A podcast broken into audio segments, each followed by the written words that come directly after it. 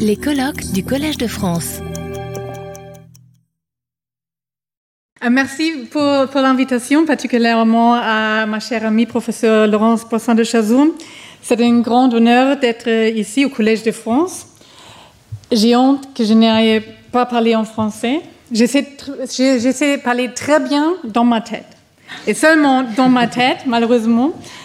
Euh, Pardonnez-moi. euh, J'ai j'ai promis, promis moi-même que la prochaine fois que je suis inventée euh, dans un environnement français, je vais présenter en français, mais euh, pas aujourd'hui. Alors, Déjà, déjà la prochaine fois. oui, c'est un, un devoir. It's not a right yet, but maybe someone else's obligation to uh, make me keep to my promises. All right. Um, how can international law recognize rights of nature? And uh, uh, it was already announced with a question mark, and you will find me asking more questions than presenting answers. And every time I talk about the subject or I think about the subject, I, I am setting out to finally give the answers, and then I end up with more questions than before. And um, uh, that's the same today. Maybe the title is already not uh, not entirely correct. Asking how can our international uh, law recognize rights of nature? Maybe why? Why should um, uh, international law recognize rights of nature? And um, uh, sont-ils nécessaires? Well, yes, are they necessary? And I, I, for, for, for, the, for the domestic level, I would say certainly yes, and also for the international level, but maybe for different reasons. So this is uh, more or less the structure of the um, uh, yet a bit unfinished paper. And I will, for all this is the introduction already, but for the other uh, issues, I will. I put up just two questions per, per topic on uh, on the screen, and I will elaborate a bit on that. And I think you will see clear the connection between all the different panels. So um, there's clearly the connection, of course, Sandrine, to your presentation, but also to the second panel when we talked about, uh, or the panel talked about human rights and uh, the environment. So for that's wh- where I started from was to ask, well, what's the relationship between international human rights and rights of nature? Because sometimes it's presented as if there was or there should be a transition. So now we are coming closer to the human right to uh, a clean and healthy environment, and then rights of nature would be the next step. I'm doubtful if this is really, uh, if there is a continuous line towards something different. I think we need both. I think we need uh, the human right to a healthy and a clean environment, and we also need, uh, or it's not exclusive, mutually exclusive, to also have rights of nature on um, the international level because well human rights are inherently anthropocentric. I mean that's the purpose. And i think it's a difficulty for the environmental problems that we face to at the moment have to individualize this in order to make a claim uh, at a human rights tribunal i think the common interest the common good uh, where you then have to show that you as an individual suffer in order to make a claim. I don't think this is, in all cases, the right way or the best way. At the same time, I think we need this approach. Uh, but if you have to show the connection, if you don't have an actio popularis where an individual can claim for the community, uh, then the approach is rather limited. Whereas rights of nature on the international level would be ecocentric, naturally ecocentric in nature, and could make different claims. And I think, um, again, referring to the second panel, these two approaches come together where we have group rights, where we have rights for indigenous communities to not only claim for their own, maybe religious or traditional um, rights implications, but also as a kind of a guardian, a custodian for nature. This is where these two approaches merge or could be merged. So, um, as a very short uh, conclusion here, um, I think it's, it's not the next step. It's something that should be explored in parallel. And this is also, Sandrine, why I liked your, your list of where, you know, what kind of transition do we need? And you listed rights, uh, animal rights and uh, rights of nature. And um, so a list of different approaches that are not uh, exclusive.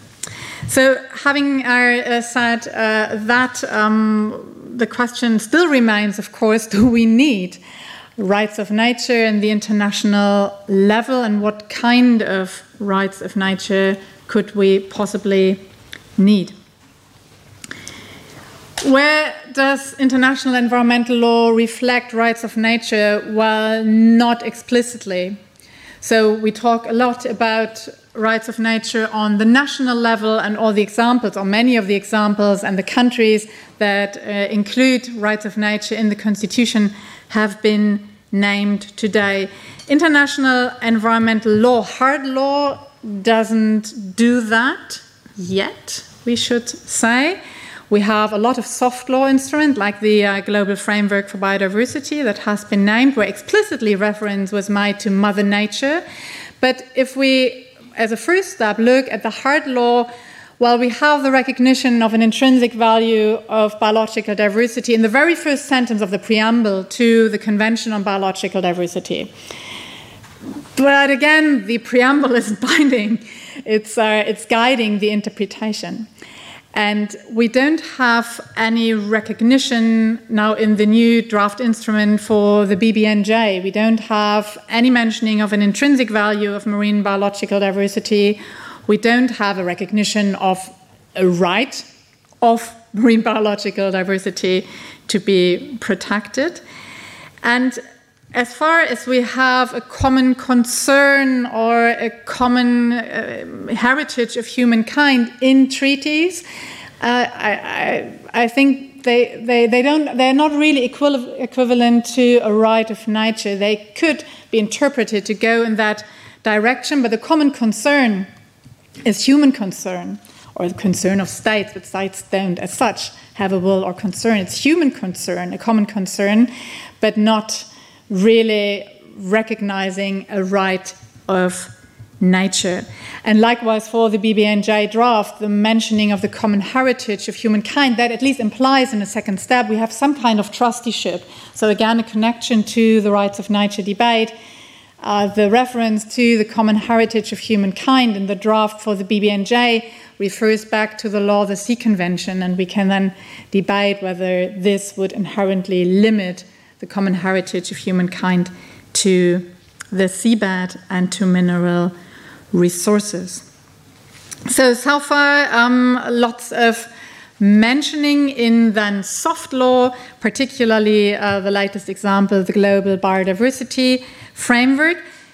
But again, with this reference to Mother Earth, the reference to different value systems on the national level. That could then, on the level of implementation, be very valuable to put into action what the global environment, uh, global diversity uh, framework foresees, but not really a transition of a common recognition of rights of nature for the international level. Otherwise, of course, an ecosystem approach and so on. You can, you can, if you, if you, if you look hard for some, well, some, some evidence where a right of nature on the international level could come from. We find certain steps, but in the end, it is rather than instrumentalized towards human use, human um, benefits. So, from the perspective of formal substantive rights, it might also be questionable if, on the international level, this could be more than symbolic. Because that's usually, if you talk about rights of nature, lots of people will say, you know, that's symbolic. It's nice. It's nice to talk about Mother Earth and the planet, but does it really help? For the international level, I would say yes, in the sense that if we recognize rights of nature in a substantive way, the question of procedure then would follow, because the next question would, of course, be well, who would then represent nature? And if would it have personhood and representation?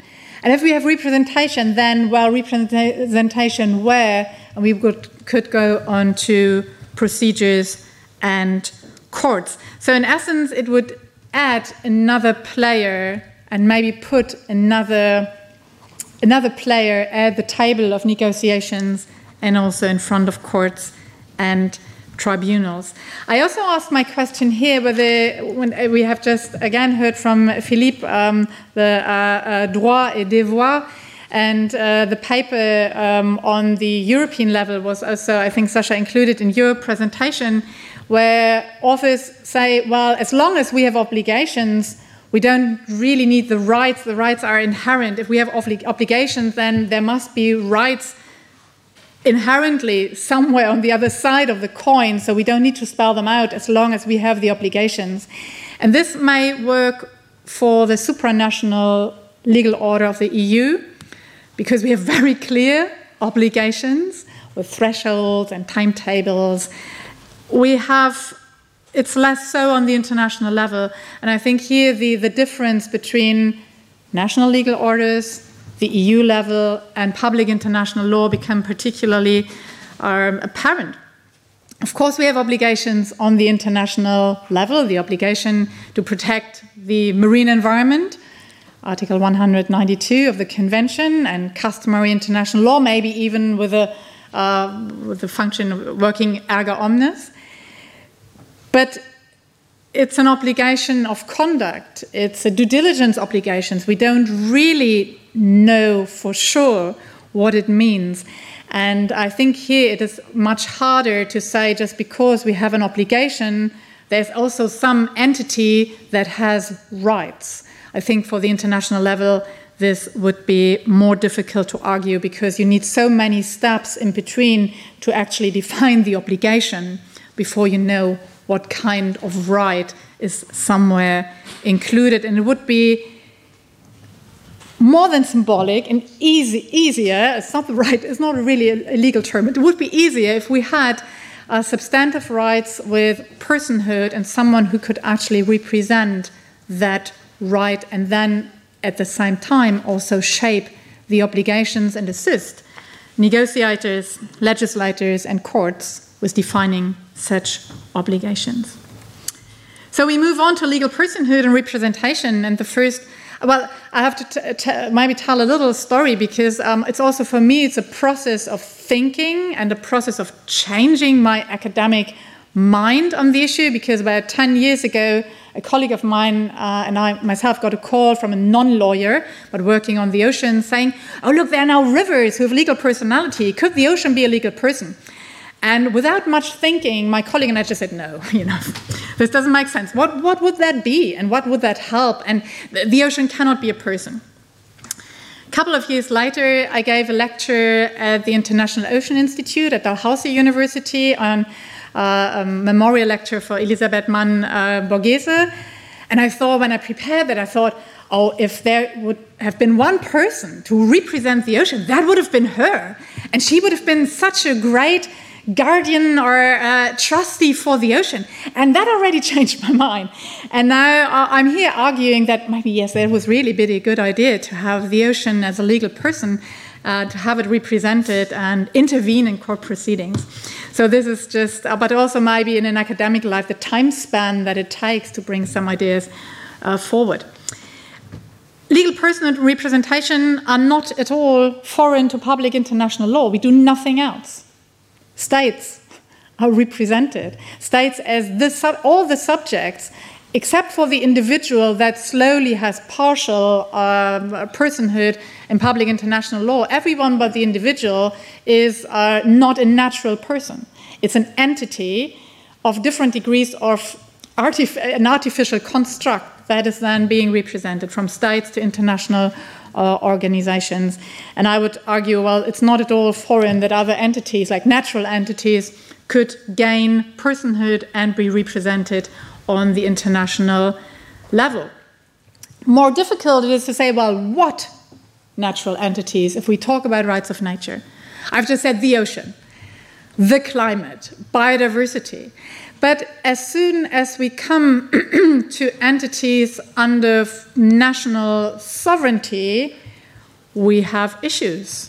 And it's no coincidence that you find the common concern in the Biodiversity Convention, but not the common heritage of humankind. Because states were conscious, due to the permanent sovereignty of natural resources, that someone else would say, oh, look, that's also our, our heritage, it's, uh, the heritage of humankind. We are going to tell you what to do with your resources. We'll have the same issue here. We said, well, rights of nature for the rainforest worldwide across the different continents, states would not be happy. Let's put it um, very cautiously. So, would that make sense at all? On the international level, while we do have natural entities that go beyond or that does either are completely outside national sovereignty by definition, the deep seabed, the high seas would be regions where, by the existing law, they have been placed outside national jurisdiction. We would have the atmosphere, we would have the climate as en- entities, if it's not the right term for, for, for this, but uh, as something that is so far beyond the state and so all encompassing that uh, states would not claim national or exclusive rights. Or we take the planet, Mother Earth. So I think that's a crucial question in this context for the international level. It's easier on the national level with a river, but already if you have a transnational river, uh, you have different interests that need to be uh, balanced. Next question Who would represent them? Well, Elisabeth Mann-Borghese for the ocean would have been a perfect, um, would have been perfect. But would that be would that at all be a single person? And would we have one person for each entity or would we have one person for the planet? Or would there be a commission or an institution? So that is uh, that's that's an important question. Or would we entrust different environmental NGOs with particular procedural rights to represent uh, nature? These are um, this is something one would need to think about. I do not have any answers to that yet. In any case, I don't think it could be a single person, that's quite obvious. But if, in any case, if we had a small commission or a small institution, what would be absolutely vital would be scientific information. So, scientific, and uh, Philippe has just referred to it, what or had, would have to go into this representation, what kind of information, social, religious information, in this case here, in any case, scientific information would need to go into that because uh, to speak for the climate or for the forest, if you look at the, um, for, for the ocean, if you look at the reports, by the IPCC, or if you look at the reports on the state of the ocean, it's quite evident that uh, any decision or any intervention on behalf of such a natural entity would need to be based on sound information to uh, to put to the table what's good for that entity procedural rights in international adjudications. We're coming already a bit towards uh, the end before I present at least some, some answers to some of the questions. Would natural features have standing? And uh, uh, the, uh, the article of 1972, Should Trees Have Standing, uh, has already been cited several times. Today, would natural features have standing before international courts and tribunals? Maybe we don't need to go all the way. What I would argue for would at least be a right to be heard. And we could take it from the right to issue an amicus curiae brief to a right to be heard in the sense that the court or tribunal has to take into consideration the intervention, not to agree, but at least to take into consideration. Amicus curiae briefs you don't even have to take into uh, account. You can take it as information, you don't have to. the next step would be a right to be heard, a right to be taken seriously um, in our court proceedings, up to intervening as a third party to or a dispute, uh, up to being able to initiate a dispute. Lots of changes for, for all of these steps, except for the amicus curiae briefs, you would need to um, change the statutes of international courts and tribunals. And, and certainly, if we had an entity representing the ocean or the climate that could uh, sue certain states for not meeting their obligations. Um, as we all know, states would need to agree to such uh, change, um, and we would not get there. But maybe some of the steps up to there could already make a difference. What could be the role of advisory opinions? Well, we see a rise in environmental questions of advisory opinions, and again, a reference to the BBNJ draft, where the conference of the parties to that new instrument can request an advisory opinion from the International Tribunal on the Law of the Sea. Whether that would then be on environmental protection or rather access and benefit sharing for genetic resources, we'll see. So, um, but I, I think if we had a recognized representative, guardian, trustee of natural entities on the international level the right to request an advisory opinion at either of the international tribunals for the law of the sea or the ICJ could make a difference. It would come within uh, in a, a certain rise of such advisory opinions that are taken seriously. With that, I'm already coming uh, uh, closer to my uh, conclusions.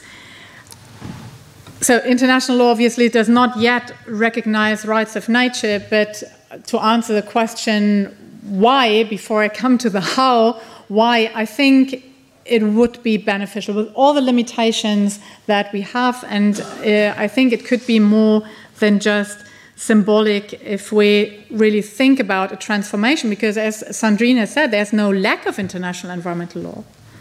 We have usually when I when I talk about this law of the sea, people say, "Oh, yes, the high seas are kind of a black hole. There's no regulation. There's a lot of regulation. It just doesn't seem to help. I mean, we have the Convention on Biological Diversity and action plans and targets, and now the new framework. We've had that since 1992, and still we are this century or the decade, uh, centuries of our the huge uh, biodiversity loss. So there's no lack of law, but there's a lack of um, puissance, and uh, so maybe fostering rights of nature, also on the international level, could be one way or one path to make a transformation to more effective mechanisms on the international level. Notwithstanding that, in the end, it's always the will of the political actors, which are by now the states, they would also need to agree to give rights to entities uh, of nature to be represented. So, uh, uh, an international human right to clean and healthy environment, and we're getting more and closer to that and rights of nature are not uh, mutually exclusive. Uh, the latter is not a further development of the former, and I think we need them both particularly also because in the human rights debate, of course, you will need to balance. There's not only the right to a clean and healthy environment, but there are also other human rights, and it has been mentioned today that would be balanced. The right to property, for example, that would be restricted by rights to clean and healthy environments, you would always need to do the balancing between different human rights. Whereas for a right of nature, the the weight of that right would be uh, higher than the human right debate, where you need to weigh different rights against one another. I think that obligations under international environmental law, in most cases, are not strong enough, not clear enough to um, uh, reflect, uh, to, to, include rights of nature on the other side of the coin. So I don't think they are some already there inherently hidden. I don't think this is enough. I think we need them explicitly to also shape the obligations. So again, this works into both directions obligations giving rights to an entity and defining the rights of the entity, reflecting back on the obligations, for example, if we have due diligence obligations. There are different models, obviously, for representation, but I would not question the capability of legal personhood. I think that's uh, quite clear. And um, so uh, this is this is clearly possible. We would not just need to define would that be an ombudsperson, a, a trustee, a commission, an international organization there for me, I mean, that there goes would go a lot of bureaucracy again into that. I'm not sure. In any case, scientific information and advice would need to go into that uh, representation body. And last point uh, international procedural law could, in theory, offer lots of different opportunities for inclusion and representation. And I think here it would be good to start slowly from amicus curiae briefs to a right to be heard and then see where this takes us and make use of the possibility then to have advisory opinions. That's all from my side. Um, merci beaucoup. Uh, um, I'm looking forward to your questions. Merci beaucoup, Nele. Euh, on a, tu as souligné beaucoup d'obstacles à la possible reconnaissance des droits de la nature en droit international. On va voir euh, ce que cela provoque comme euh, commentaire, mais j'aimerais demander à Philippe et Sacha quelle, quelle est votre réaction par rapport à, au paysage juridique dressé par euh, Nelly sur le, la possibilité ou l'impossibilité du droit international de pouvoir euh, accueillir les droits de la nature en droit international? um, ok. Um, tu as, ouais, approche. En résumé, j'aurais tendance à dire que la question, c'est de nouveau la même chose. C'est pour toutes ces questions, ce qu'on a besoin, c'est de pouvoir euh, cesser de considérer le national et l'international séparément. Donc on a besoin d'une approche graduelle du local à l'international. Et je crois que c'est là où on a le problème principal, c'est qu'on en est toujours euh, en grande partie à devoir considérer les choses séparément. Et du coup, on est toujours à ce moment où il y a des choses qui vont bien au niveau national, puis tout d'un coup, au niveau international, on a un blocage euh, complet ou important. Merci. J'ai vraiment été très, très impressionné par, par, par, par cet exposé. Je, je, je, crois que je voudrais rebondir sur la question de la représentation de l'océan, en fait, dans sa totalité. Il se trouve que c'est un sujet qui, m'intéresse beaucoup.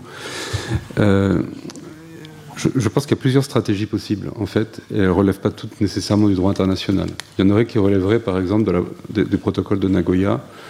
Euh, et qui seraient en fait des compléments possibles à apporter au, au, protocole de Nagoya en disant par exemple que dans les aires au-delà de la juridiction nationale, Area Beyond National Jurisdictions, euh, la notion de provider qui s'applique au contraire dans les aires où il y a des États qui provident par exemple des, ressources euh, génétiques marines ne s'applique plus tout à coup dans ces aires-là parce que ces États sont c'est un autre régime de patrimoine commun de l'humanité qui apparaît là. Or, ça serait intéressant, mais c'est vraiment un exercice conceptuel et presque philosophique que je suggère ici, de récupérer quand même cette notion de provider, mais de dire que cette fois-ci, c'est l'océan lui-même, la mer elle-même, qui est provider. Et donc, c'est comme si on donnait un statut juridique particulier, là, à un niveau très international, justement, où le droit des États simplement en eux-mêmes ne s'applique plus, mais c'est un droit international vraiment qui s'applique, et d'appliquer les notions par continuité qui s'appliquent dans un cadre national ou multilatéral à un cadre véritablement international. Et donc, du coup, par là, de donner des droits déjà quasiment définis conceptuellement, mais à l'océan, cette fois lui-même. Et j'ai d'autres stratégies à proposer, mais je vais m'arrêter là. D'accord, merci. merci beaucoup. Euh, je pense qu'il y a, a peut-être des gens qui vont vouloir intervenir. Moi, je voudrais aussi poser Nelly m'a fait réagir parce que finalement, euh, quand euh, Nelly identifie les éléments de la nature, c'est des éléments génériques. C'est l'atmosphère, c'est les océans, c'est euh, les forêts tropicales. Et, je me disais qu'on a déjà des instruments en droit international qui identifient des sites naturels particuliers. Hein. Alors je pense à la Convention de l'UNESCO de 1972 sur le patrimoine naturel et culturel, où il y a maintenant nombre de sites naturels qui sont protégés par la Convention de 72. Euh, je pense aussi à la Convention sur les zones humides d'importance internationale, où on identifie des zones humides d'importance internationale, d'importance pour la communauté internationale, euh, qui sont euh, protégées. Et là, il y a à la fois le droit national et le droit international qui jouent un jeu. Et je laisserai à Annélé le temps de, de, de, répondre, mais je me demande si, au lieu de parler, de passer par la voie du générique, on ne devrait pas passer par la voie de, de sites spécifiques, de, de ressources spécifiques, et, et, tester la possibilité de la reconnaissance des droits de la nature au plan international. Can I answer yeah. uh, to that? Um, Take the it, yes, sorry. Yes, you're absolutely right. Of course, we have certain conventions where states have agreed to make certain sites uh, the natural heritage, for example. Uh, But in this case, I've asked myself whether that would then really go beyond the international level, because on the national level, that's also what states do in respect to rights of, uh, of nature. And if these specific sites would have legal personality also on the international level, I'm, I'm, I'm not quite sure. Well, for the zones humid, I didn't think about them because they have uh, relevance for the planet as such. Um, I, I, the question for other sites would be well, against whom? Um, against whom would they try to defend themselves? If we have a national park, for example, it was for, that's what, where my thinking started. It would rather be like a human right against the state. But uh, in this case, uh, potentially our states would have their own mechanisms under national law uh, already. Um, beyond, could, uh, could certain sites or zones, uh, humid or, well, maybe tropical forest, um, make claims against uh, uh, the whole of other states? It would at least um, facilitate, if they had legal personality, to be heard in proceedings. Um, that could be uh, that could be an idea, but in the end, it, I think the first step would be that states would actually need to agree to these zones under their jurisdiction having some kind of legal personality, either on their own state level or uh, or beyond. That's a good. I, will- I noted it. I will Yeah. put it in the paper. Merci. Euh, Est-ce qu'il y a des commentaires ou des questions, des apports? Oui, il y a une... Retrouvez tous les contenus du Collège de France sur www.colège-2-france.fr.